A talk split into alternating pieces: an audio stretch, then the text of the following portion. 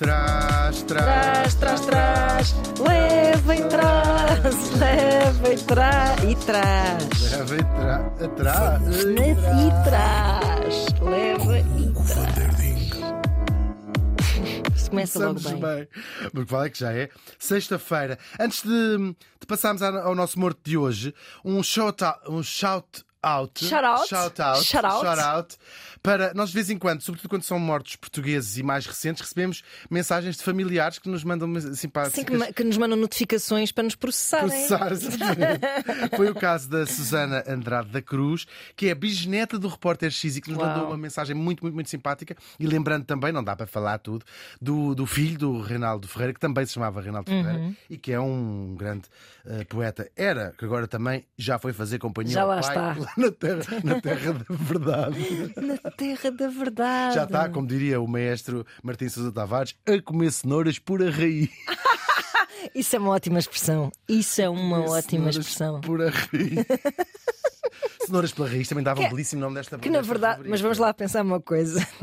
Nós também na vida comemos cenouras pela raiz. Comemos? Então, a parte que, vem, que a gente come é a parte debaixo da terra. Ah, pois é, pois é. Não comemos o talo da Pois é, cenoura. pois é, pois é, pois é, pois é. As folhagens da cenoura. É verdade. Todos andamos a comer cenouras Com a testa. pela raiz. Vamos a Solta isto então. a trilha. Solta a trilha. Maestro Pedro Osório hoje aqui connosco. Ah, não, é é o que está Sim, ali na sim, restinha. sim, Neste dia, eu esta semana fui escolher umas coisas, umas músicas um bocadinho. eh, estamos a acabar a semana, claro. Uhum. Um bocadinho trágicas. Para a semana ainda vão ser piores. Mas não tem a ver com os mortos, tem a ver com o Ah, porque os mortos é para rir. Exatamente. Muito bem. Estava assim meia, meia esquisita. Está bem. Os meus pronomes são muito variáveis. Neste dia estávamos em 1950. Ana, controla. Adorei. Os anos 50 para mim. Vai, que bom. Que bom. Tirar Adorava, coisas do forno, pôr coisas do forno. Super emocionada. Às vezes queimava-me e ficava mesmo fora Era de mim. Fazia o teu dia. Queimei-me, graças a Deus aconteceu alguma coisa.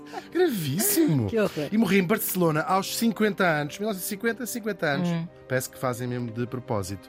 Ahm, e pronto, lá foi isto. Falamos do pedagogo, do pedagogo espanhol ah, Francisco Ferrer Guardia. Uhum. Ele não morreu aos 50 anos. Porque eu tenho aqui que ele nasceu em 1950 e nasceu em 1859. Portanto, tinha já até bastante idade. É fazer as contas. Sim, olha, pronto, é assim. Falamos do pedagogo espanhol Francisco Ferrer Guardia. Ele tinha nascido em 1859 em Alélia.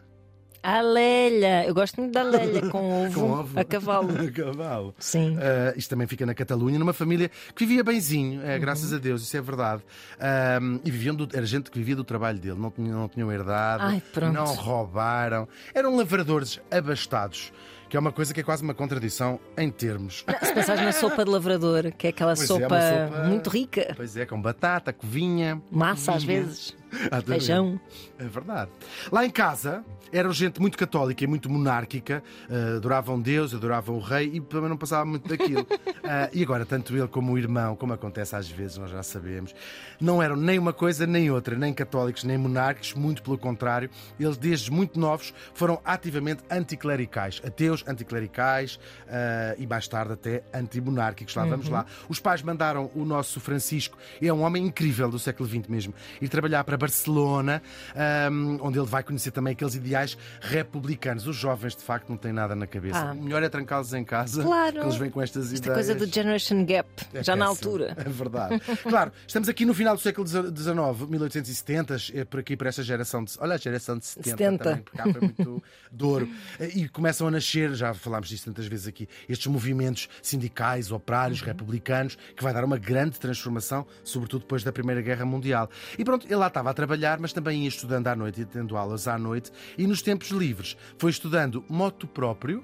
Que uma locução latina, pá. Moto próprio. semana, muito próprio, muito próprio, ele era muito próprio, sempre impecável. Significa pela sua própria vontade, claro. Foi estudar a filosofia do socialismo e, sobretudo, do internacionalismo, que era uma corrente política muito em voga nesta altura, que era da cooperação entre os Estados. Era quase formar um super-Estado, eh, plane- quase o planeta, não é? Em vez de, deste- É o contraponto dos nacionalismos que vão começar também a aparecer nesta, neste- nestes anos, claro.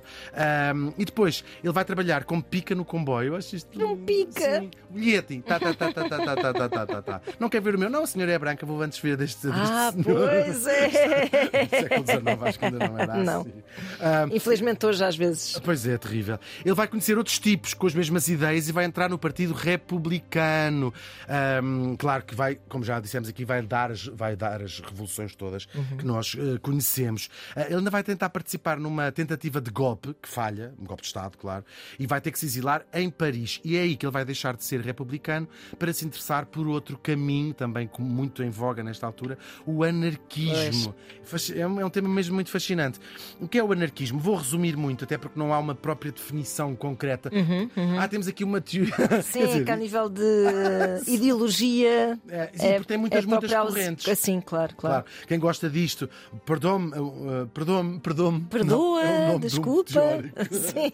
e o, e o uh, Bakunino, Uhum, o russo. É uma, é uma teoria muito interessante, mesmo. Mas, resumidamente, é negar e rejeitar qualquer tipo de hierarquia e de controlo sobre as pessoas, seja do ponto de vista político, social também, Uhum. ou económico. Agora, é tão vaga esta noção que teve muitas correntes da esquerda à direita, sim, uh, há, há- há- há também anarquias de, de direita e de esquerda. Apropriações, não é? Dessa ideia. Claro que sim. É, É muito fácil de nos apropriarmos, ideia claro. e depois Claro. em que é que assentávamos a vaga or- organização Uhum. social que precisávamos de ter, pode ser à esquerda ou, eh, ou à direita, claro. Agora, baseava-se sempre numa espécie de autogestão das pessoas eh, e da ajuda mútua. Foi muito popular até à Primeira Guerra e, e também foi muito importante nos movimentos operários. Quase todos estes movimentos operários tinham por base teóricos anarquistas, eh, porque isto era a nova ordem social, não é? Que, ta- que tinha mais de mil anos na, na- na Europa e era o poder a quem trabalha essa, essa, essa ideia. Até que depois começa a ser substituído por outras doutrinas, como o comunismo num lado do espectro e o fascismo do, do outro. Ahm, o, o, o que tem graça que sobreviveu em zonas como Espanha, teve até bastante tarde anarquistas, Portugal também já como opositores ao Estado Novo, e depois, claro, ele vai renascer de uma forma ou de outra, nos anos 60, por exemplo, hoje, de vez em quando, muito associado aos jovens e à contestação Sim, sim, política sim. dos jovens. Ah, Nos anos 90 era muito. É Andavam os asinhos Sim. Os azinhos da anarquia se espalhados pelas paredes. por essa fase, de alguma interesse de ver o Sim, que é sim, isto, não passei, é? passei sem dúvida. E jovens- muitos, o meu grupo de amigos era assim muito politizado nesse sentido e, e muito anarquista. Porque faz parte de nós negarmos os professores ou os Claro pais que à sim, autoridade. claro que sim. E até às vezes negar mesmo os, os pais, não é? Ahm, só que nunca percebi também muito bem e é, é uma Sim, doutrina que vale, sim, é vale a pena ler. Claro, a corrente mais importante do anarquismo foi aquela que o nosso Francisco Ferrer participou, era o anarcossindicalismo. É, é era mais, mais eh, em voga, se quiserem.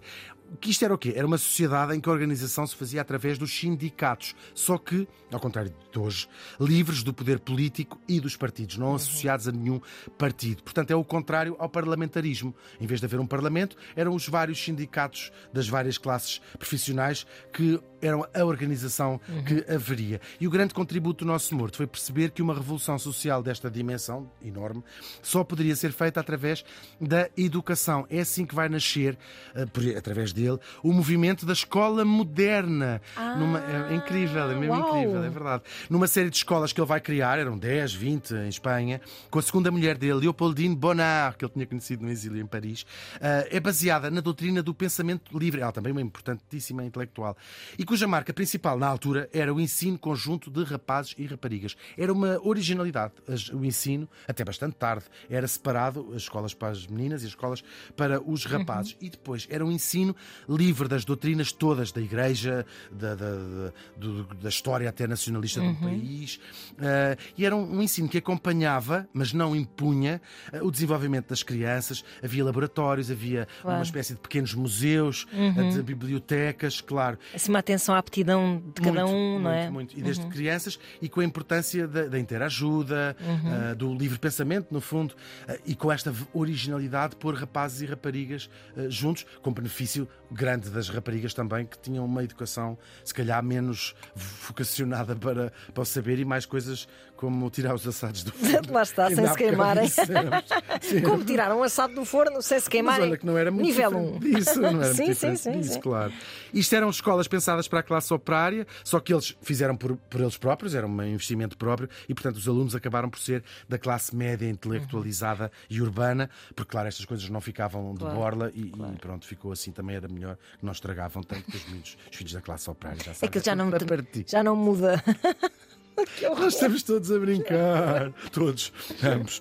Em Portugal, no início do século XX, também houve destas escolas modernas, também fundadas por anarcossindicalistas, que eram, estávamos ainda nos finais da monarquia, 1908, mais ou menos quando elas começam a abrir, ah, e o anarcossindicalismo era um dos grandes antimonárquicos que havia. Em 1907, aliás, ah, já havia várias escolas destas a funcionar por cá, Lisboa, Porto, Setúbal também, uma cidade de- da classe operária, muito cheia de, de operários, e também havia uma pilha de jornais e até vários núcleos anarquistas. Um grande destaque é de trazê-la aqui para a professora Diolinda Lopes Vieira, que dirigiu a Escola Oficina número 1 em Lisboa, seguindo o modelo do Ferrer, que importou para cá. Claro eh, que em Espanha, como em Portugal, estas instituições e o próprio anarquismo eram perseguidas pelos meios mais conservadores, pela Igreja e até pelos movimentos políticos que acabaram por instalar ditaduras de um lado e do outro da, da fronteira. Ah, o nosso Francisco Ferreira acabou por ser a sua principal vítima. Estávamos em 1909 e há enormes contestações em Barcelona. Até explico rapidamente. Ah, Espanha estava com guerra, em guerra com Marrocos, que era uma coló- parte de Marrocos era uma colónia espanhola, um protetorado espanhol. Como os marroquinos começaram-se a revoltar, e mandam para lá tropas, então é preciso mobilizar os jovens eh, espanhóis para irem para a guerra em Marrocos. Só que tu podias pagar, imagina, vamos dizer 5 contos, para não ir. O que é que isto acontece? Só os rapazes pobres é que estavam. eh, Claro, os filhos claro. da classe operária. triagem perversa, claro. terrível, obviamente. terrível e Claro. propositada quase. Uhum, é? Sim, sim, sim. E, portanto, os trabalhadores, pela primeira vez desde há muito tempo, revoltaram-se. Uhum. Greve geral em Barcelona, ah, foram para a rua, queimaram coisas, partiram montras da Chanel. 1909.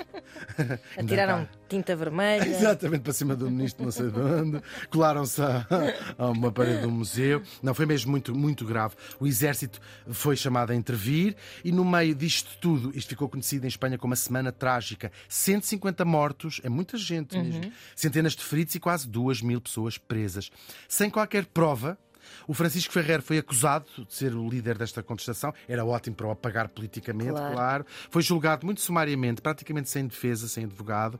Ah, houve muitos protestos internacionais, quase o compararam com o caso de Refus, que nós já falámos aqui há muito tempo. Ahm, e eh, os jornais, o The Times, toda a gente dizer o que é que eles estão a fazer? Os espanhóis perderam a cabeça, mas pronto, não serviu de nada. Ele foi fuzilado no castelo de Montjuic, em, Barcel- em Barcelona, e as suas últimas palavras foram: Viva a escola moderna. Uau. Tudo- Oh, agora ficamos com vontade de é só que estamos muito cansados.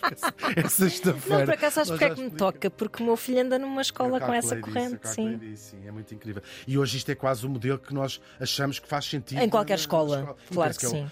É o, Responsabilidade até a escola pública se pensamento, encaminha sim, modelo. Se Claro. encaminhou, já é este, Sim, sim, este modelo.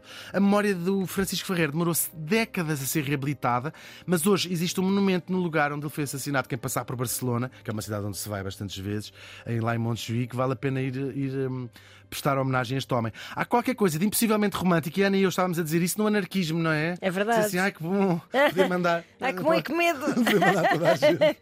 Aquela. Mas há, sobretudo, um espírito visionário neste homem na ideia de educar as crianças a pensar de forma livre. E o pensamento livre, como a história às vezes nos ensina, tem este preço. O Francisco Ferrer Guardia morreu faz hoje 73 anos.